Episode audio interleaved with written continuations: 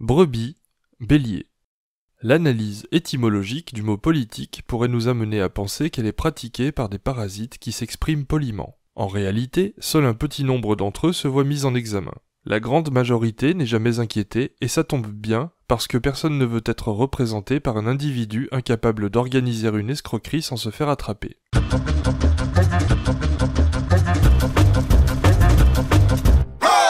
Les partis politiques sont répartis sur une échelle qui s'étend de l'extrême gauche, dont les membres sont altruistes, à l'extrême droite, dont les membres sont égoïstes. Le début de la droite se situe à gauche de la gauche, le début de la droite de la droite se situe à gauche de la droite. L'inverse n'est pas vrai.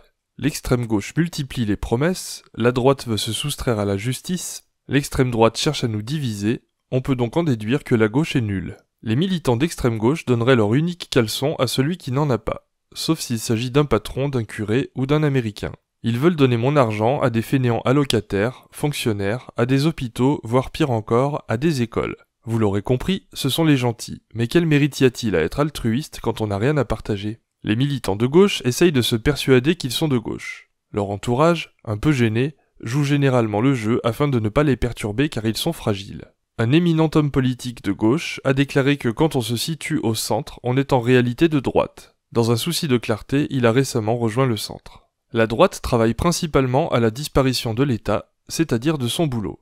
On en déduit donc que ça ne doit pas être son vrai boulot. En effet, selon la droite, l'État devrait se contenter de gérer la police car la seule chose qui leur importe est d'être protégé des pauvres. Ils refusent de cotiser pour les soins médicaux de ces derniers car ils ont des principes.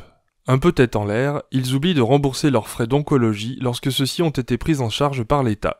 Pour éviter que les riches ne partent à l'étranger et ne payent plus d'impôts en France, la droite propose qu'ils ne payent plus d'impôts. Elle est consciente de la valeur du travail des autres et soucieuse de mettre en concurrence les candidats au ramassage de leurs poubelles. L'extrême droite se réjouit de payer des impôts tant qu'ils permettent de financer le rejet à la mer de civils qui fuient la guerre. Terrorisés à l'idée, un jour, de croiser un arabe, les militants d'extrême droite mettent à profit leurs bulletins de vote dans l'espoir que des sociopathes assurent leur protection. D'autres côtoient régulièrement des arabes, mais se sont fait voler leur autoradio alors ça va quoi, c'est bon. Ils s'accordent toutefois sur le fait que Momo c'est pas pareil. L'électorat c'est vous, c'est moi, c'est pourquoi on y trouve nombre d'imbéciles et de traîtres, dont des fonctionnaires qui votent à droite, des pauvres qui se trompent de coupables, des arabes homosexuels qui votent extrême droite, et des fans de Jerem Star qui votent. De toute façon, personne ne lit vraiment les programmes. Les rares personnes qui s'intéressent réellement et objectivement à la politique ne votent pas et se croient subversives. Certains demandent à ce que les votes blancs soient comptabilisés. Mais voulons-nous vraiment savoir combien de citoyens sont prêts à se déplacer pour nous signaler qu'ils ne sont pas en mesure de se situer sur l'échelle de l'égoïsme?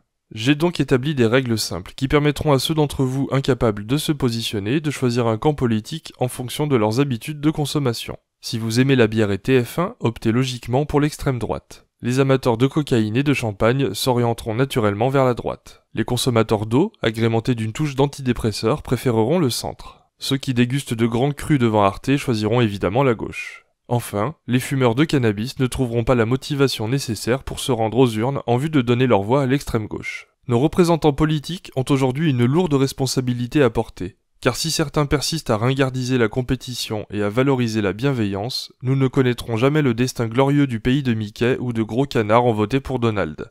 Merci. Au revoir.